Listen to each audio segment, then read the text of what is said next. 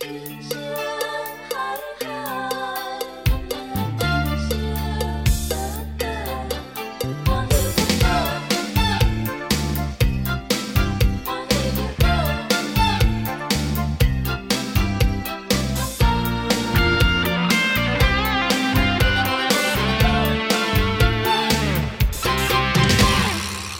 心海嗨，欢喜组合，欢迎大家来到欢喜就好。我是 Gavin，我是夏洛特，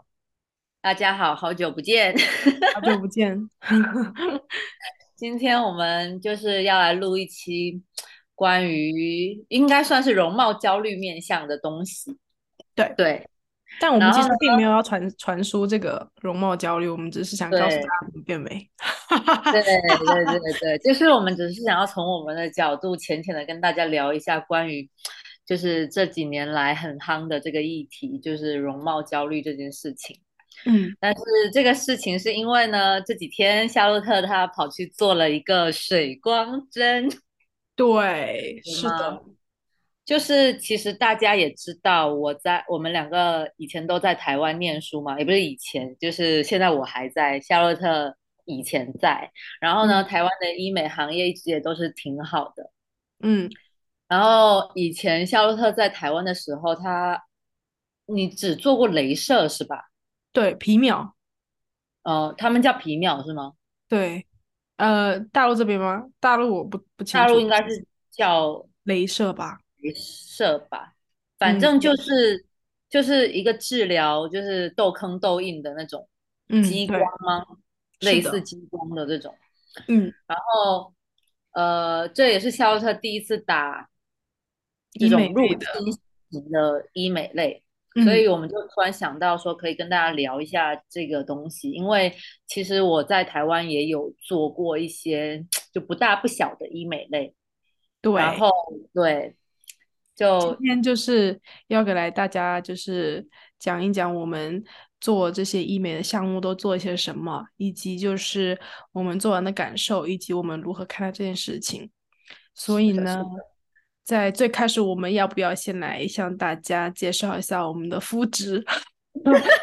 像个 vlogger 怎么办？现在就是来介绍一下我们的肤质，那就我先来。我是一个有着超长超长痘龄的呃大油皮，就是我是大概从小学六年级就开始会长痘，长到现在都还在长。然后，嗯，痘痘的情况会根据就是我在不同的年龄都会有不同的变化。这是我，然后我的耐受，我其实耐受挺强的，我皮肤的耐受耐受度挺强。然后就是瑕疵皮，所以我现在其实，嗯，就是算是瑕疵皮，然后有痘肌这样子。那 Gavin 呢？我我的皮肤就是其实还是要归结于我爸妈给我的好基因 哦。其实吧，从小到大没有太受过皮肤方面的困扰，但是呢。还是有一些医美需求的，对，毕竟我也到二十五岁了嘛。然后呢，就是说现在网络上铺天盖地的很常在给我们宣扬一些女生到了二十五岁都就应该要抗初老什么的，对。对，虽然咱就是说其实并不承认自己老，但是但是就是有一些医美项目，就是心动的时候还是觉得可以去浅试一下。对对，所以你是干皮还是？我其实以前是中性皮，就是只有 T 区会稍微出一点。对，然后呃，夏洛特也知道，其实我平时也不太用护肤品的，就是到冬天特别特别干的时候才会偶尔用一些就是最基础的保湿产品。对对，但其实我做的，我们今天要分享的东西，呃，夏洛特它是偏向于就是它的皮肤改善型的，对，是的。然后对，然后我的我分享的方面是其他的东，其他的医美类型。对对对，就是就也就是等于说，我们两个其实是不太大的方向，呃，两个不同的方向在医美上面，但是希望跟大家聊一聊这个东西，然后来讲一讲我们是怎么去看待。这个医美的，然后我们就想说，可以从时间线上去跟大家讲一讲，我们是从什么时候开始做医美，然后都做一些什么项目。我觉得可能 Given 可能会更多一点的医美项目哈，我就比较少一些。我就打过肉毒，然后我还做过一个叫鼻线雕的手术，就是它不算手术吧，它就是有点像是把一个蛋白线埋在了你的鼻子里面，然后是不开刀的，嗯，就就注射进去。对，可以让可以让你的鼻子变得比较翘一点，对，很就是那个鼻头，对，鼻头会稍。但是这个东西就是说，那时候是我在台湾做的，然后台湾这边的医美机构呢，它就是相对来说是比较成熟，就整个体系也比较成熟，所以就如果大家想要在大陆做这个东西的话，我会比较建议大家去那种就是呃。资质齐全的机构做，不要不要找那些三无的机构去做。嗯，因为毕竟这种是入，就是注射，有点像是它是有把东西打到你的脸里面去的，所以就是不要相信那一些就是完全没有资质啊什么的那种美容院。对对，是的，其实我觉得做这种东西呢，最好是有。先要去了解一下，嗯，机构，因为其实医美事故其实也是这几年随着医美产业嗯出来被大家知道之后，也会有发生很多的医美事故嘛。所以我觉得在在打医美之前，做医美项目之前，一定要先去了解好这个机构。但其实有些项目其实是医院有在做呢。就是是啊，像像我打过那个肉毒，其实一般三甲医院都有在打的。对，水光也是，水光水光水光应该也会有吧？但是光像光子嫩肤啊这种肯定是有的。对，就是一些很基础的呃医美项目啊，像呃我们刚刚前面提的肉毒、水光，还有那种玻尿酸，还有日常的皮肤刷酸什么的，三甲医院的皮肤科它都可以提供这些项目的。对，所以其实大家都可以，当然就是价格上面可能，嗯，医院可能会有些会比较贵一些，没有那么多优惠，但是我觉得至少可以买一个安全性嘛。对对，是的。那我自己呢，我应该是在二一年去年的三月份还是四月份的时候做过做了第一次皮秒。其实我当时做的是蜂巢皮秒的，就是在台湾那边是讲说叫蜂巢皮秒，然后打的是那个痘痘，呃，痘印。我之所以会去打这个皮秒，原因是因为我有一个嗯大学室友，然后那个大学室友是一个非常严重的油痘肌，就是他严重到他需要用非常大量的遮瑕跟粉底液才能遮住他脸上的痘痘，但是。大家应该知道，就是如果你长痘的话，你能遮住那个颜色，但你不能遮住整颗痘痘，就它那个形状，包括凸起来都还是会在。所以即使说你看，嗯，看我这个朋友，你可能，嗯，就是远处看起来会觉得说，嗯，就是很均匀啊什么，但是其实，嗯，近看就感觉皮肤就是凹凸不平的。对，是的，所以我觉得，我觉得就是，嗯，他。他当时是去打了一个这个皮秒吧，然后我就觉得特别有效，就是他打了一次你就觉得特别有效是吧？对他那时候寒假的时候去打的，大四寒假啊，不对不对，是我上要呃大四回台湾的时候，他就说他暑假去打的，然后我就看了之后，我就觉得她皮肤好好多，就虽然说还是有痘痘，有但是。感觉从就是她素颜的时候，其实我看很多次了嘛，就是感觉就是吗？嗯，我说因为你们是室友嘛，对，所以她素颜我看过特别多次，然后我当时就觉得她的素颜就是特别的光滑，就是当时就肉眼可见的整个状皮肤状态改善了非常多，对，就是当时能感觉到就是他的那个皮肤就是虽然还是会有很大的痘痘啦。但是就觉得它光滑特别多，然后我就觉得哇哦，真的是我好心动哦！对啊，好心动哦。然后其实当时是大四的时候，上学期的时候就特别想去打，但是我磨磨蹭蹭磨到下学期才去打。然后我打完了之后呢，我就去，我当时去打的时候，医生是跟我说，说我其实脸上还是有非常多的那个闭合性粉刺，他说其实是不太适合去打的，但是我当时还是坚持去打了。当然打完的效果就是就很痛嘛，因为我是特别太怕痛的人，然后我就想说，反正针灸我都试过，我怎么我都不怕这种，然后我去打，我依然很痛啊。那你觉得它比较痛还是针清比较痛？嗯，就是因为针清我也针清了很多年嘛，然后如果现在让我比的话，我可能会觉得还是针清痛一点。感觉好像还好，因为我之前虽然我皮肤状态一直还不错，但是我呃，我你记不记得我大概前两年有一阵子，应该是因为压力过大，然后好像是有点内分泌失调。然后那是我人生中第一次脸上大面积的出现皮肤问题，我就不知道该怎么处理，所以我那当下其实就是去试过很多个办法，有去看过皮肤科，皮肤科的医生也只是说我是那个过敏，然后呃擦了很久的过敏药，然后也感觉也没有就是特别大的改善。然后后来就是回大陆之后，我就去试了针清，就是第一次，就是也是发现好像一下子有有那么一点立竿见影的效果，但是就是后面它还是因为我其实不是皮肤的问题，我是内分泌的问题，所以就还是不断的反复出来。后面是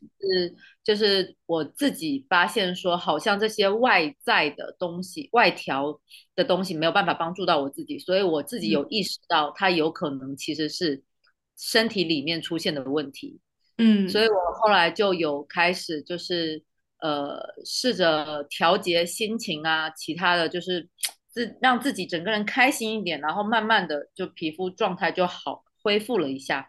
嗯，但是就是我也有那时候，所以我也有试过就是针清这些东西啦，所以我就知道说它的疼痛指数大概是多少，嗯，对，其实针清真的特别痛。对，因为他要把你那些埋在皮肤里面的东西都给它挤出来。对，而且很，而且它是用那种粉刺针下去，先在你的就是呃痘痘上或者是你的粉刺上扎一下，然后再用那个有圈圈的那一那一头把它全部挤出来，然后特别用力。其实我们人的脸部是有特别多的神经的末梢神经，所以就就真的是特别疼。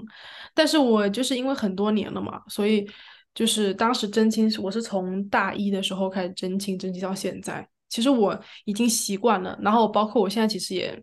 就是也是会长痘，但是没有说像以前一样就是很可怕大面积长痘。我以前真的是有一段时间是非常离谱的 长痘，然后也是那个时候留下了一些印。什么？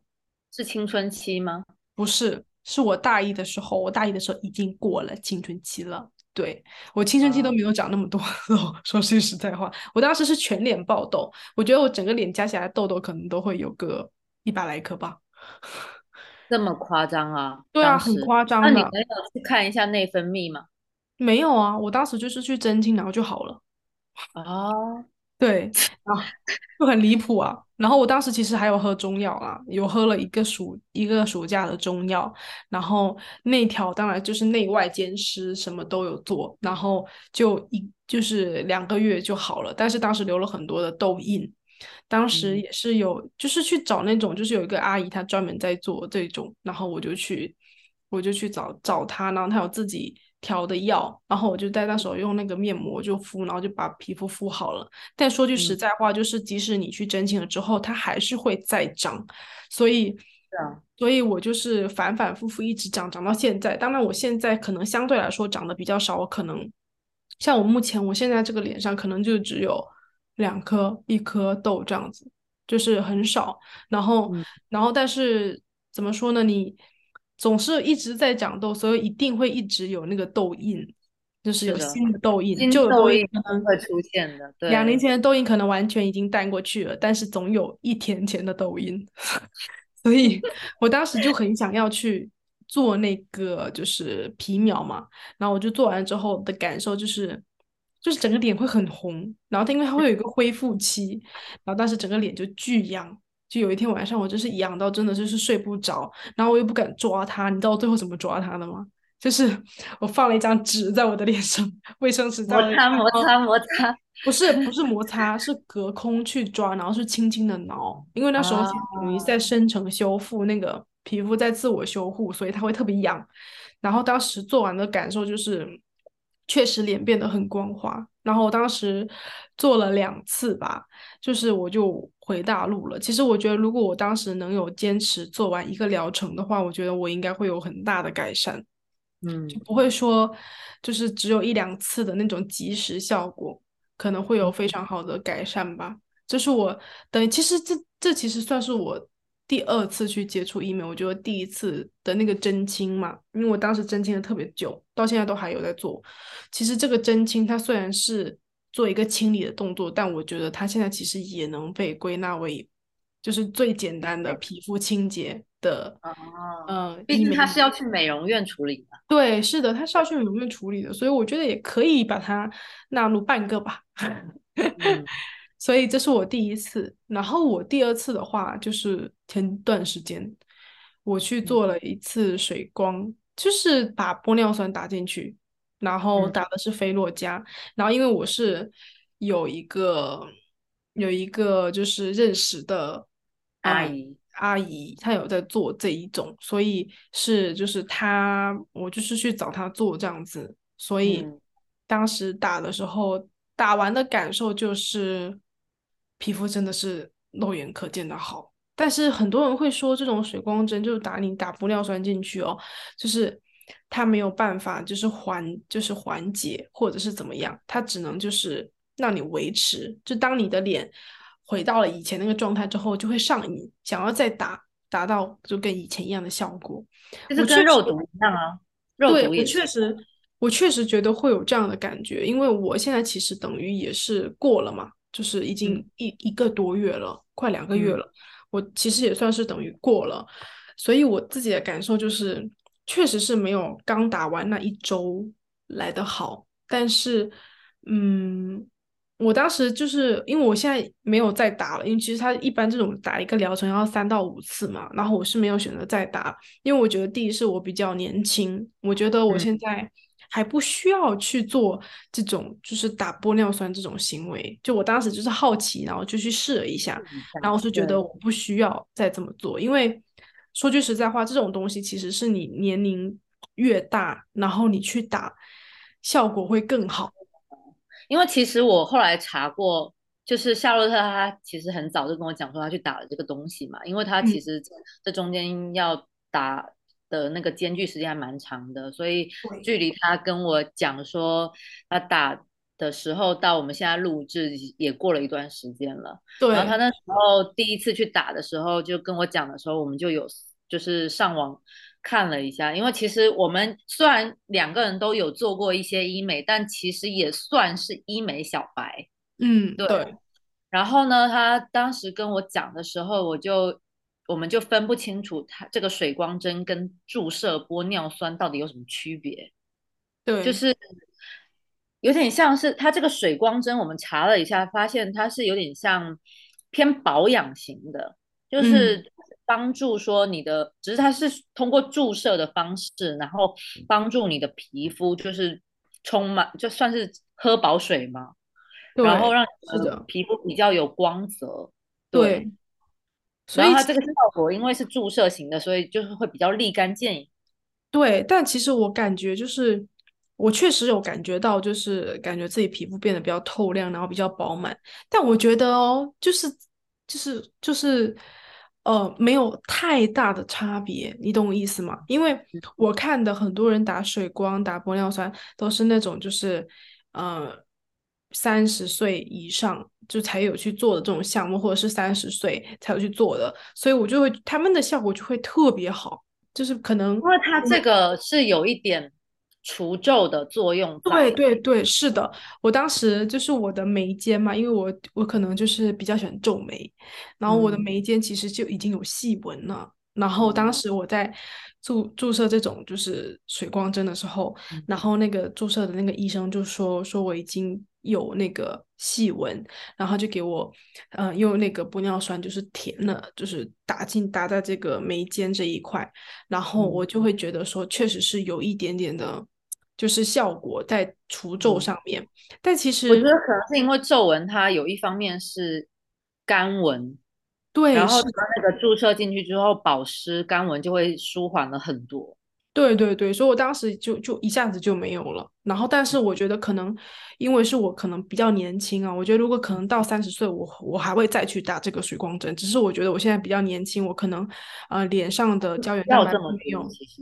对，就是没有流失那么多，所以我就觉得说我可能不需要去打这种花这个钱在打这个。打这个水光针上面，所以我觉得说，可能我现在比较适合我的医美项目，可能就是说，呃，祛痘印这种，嗯，比较适合我。就是一些基础的，对，很基础的。其实，所以从这件事情，其实侧面上可以说，就是，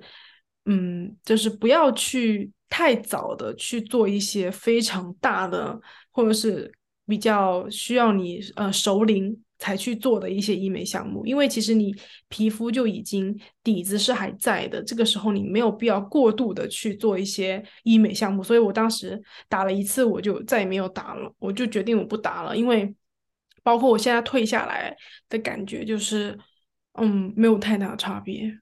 回到原本那个状态的时候，就觉得说，哎，其实也没有太大的差别。当时感觉是有效果，但是没有让我很惊艳，所以。所以我当时就没有再打了。这其实算就算我，其实我觉得我的医美的嗯经历算是比较少，但是因为可能未来还会再去涉猎嘛，所以就先分享一下这样子。那 Gavin 呢？我其实嗯，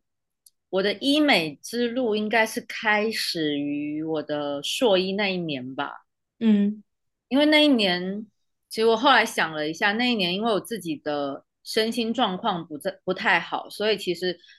呃，就是有一点，你内内在的情绪不好的话，它是会反映在你整个人外在的整个状态的。然后你在那样一个状态下，你觉得自己的外在状态你不满意，你就会通过各个方式去就想试图就是改善自己。所以那时候就是我自己能感觉到我。其实是有一点因为内在的情绪造成的一些容貌焦虑，所以我就想说，医美这个东西它好像可以当下给到我一个就是立竿见影的效果，可以让我呃瞬应该说不会到瞬间增加你的自信心了，但是就是会觉得可以改善一下自己的外在状状态啊，也蛮不错。嗯，但其实我自己这两三两三年就是经历下来，我我自己感觉哦，对我自己而言，运动对我的状态改变是最最大的。其实这种不花钱的东西才是对最对，所以其实我我我们就是这个节，我们这档节目其实是想要跟大家分享一下我们的经验，但是就是你们什么样的方式适合你们？去改善你们的外在状态，还是靠你们自己去判断。对对，是的，我觉得其实推荐这些就是做医美啊什么的，其实是我们，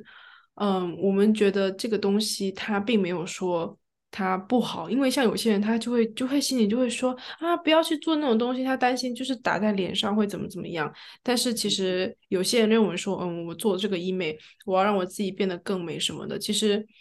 女为悦己者容嘛。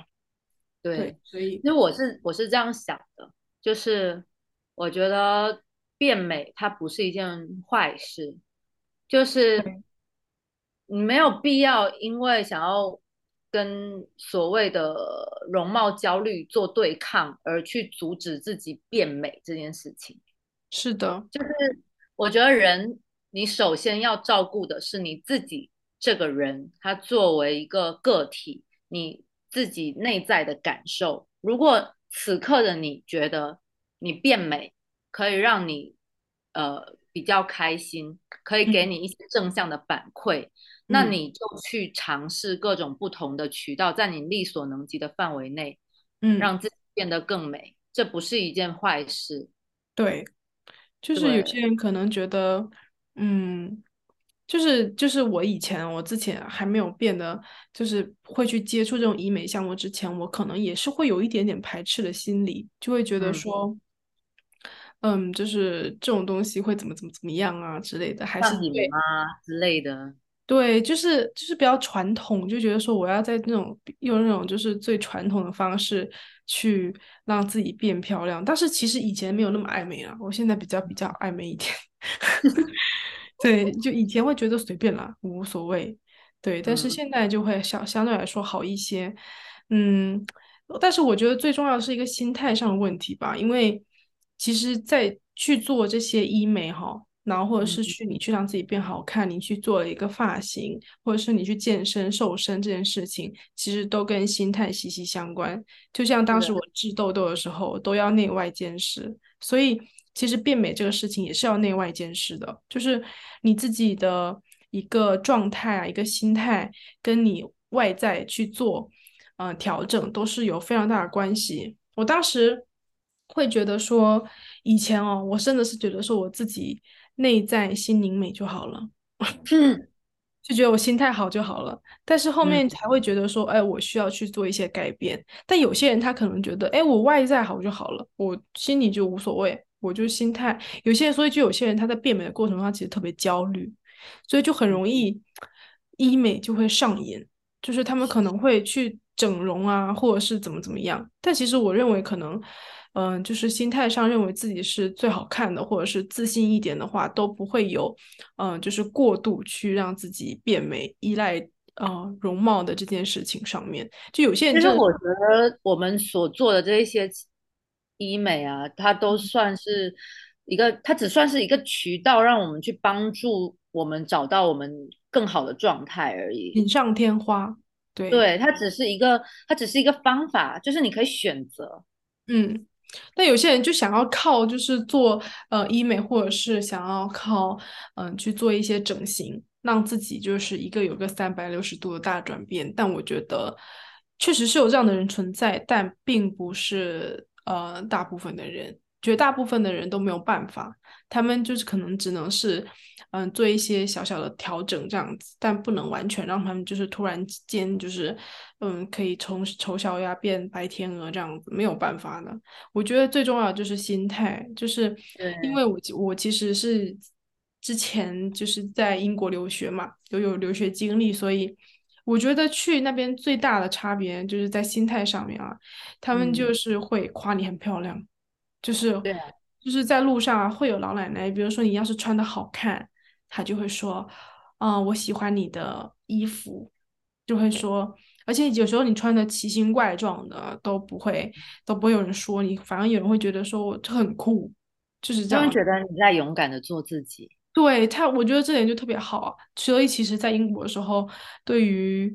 嗯，就是这种心态上，首先可能是他们那边的环境就会让别人就可能会比较呃容易自信一点。但是我觉得，再怎么在别人的鼓励下自信的话，我觉得最首先就是自己要觉得自己是好的。有些人会觉得，就是有些会觉得啊，我怎么颧骨很高啊，我怎么嘴巴这么大。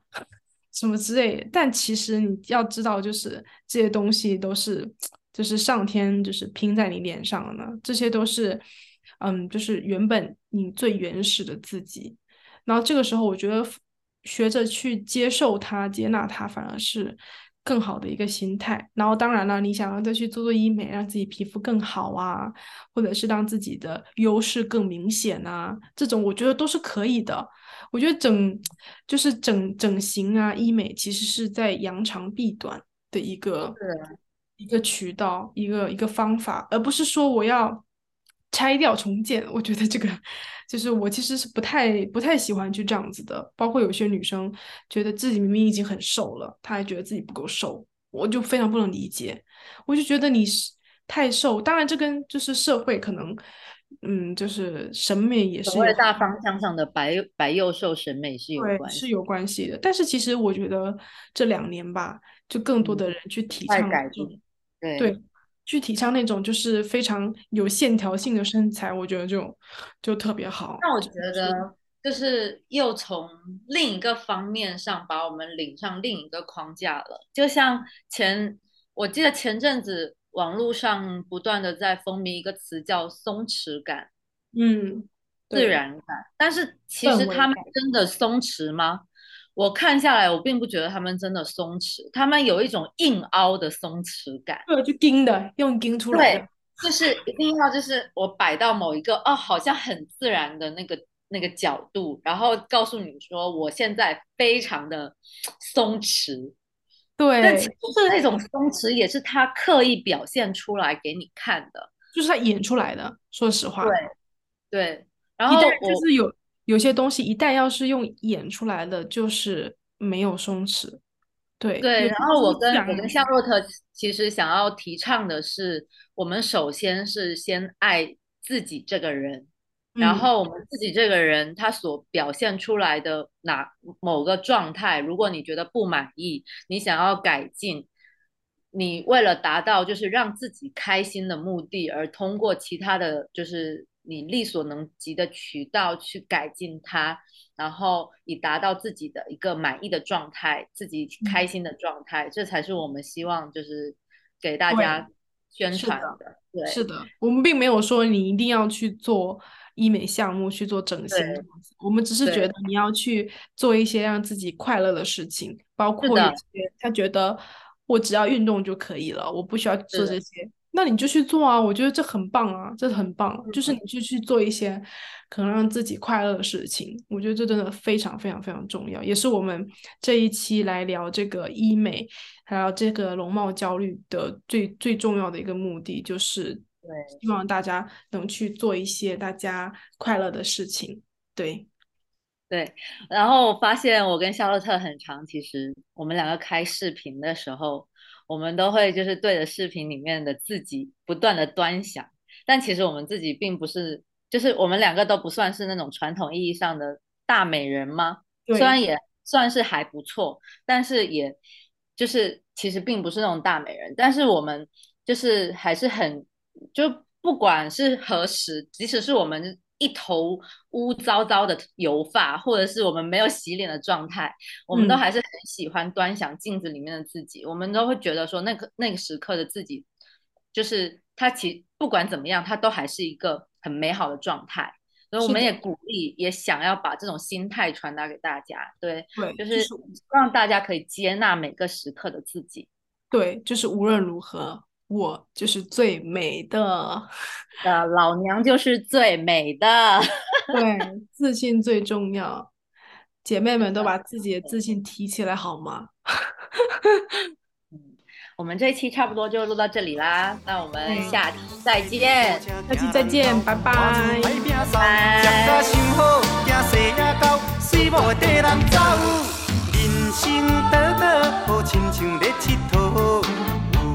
也烦恼，有时辛苦。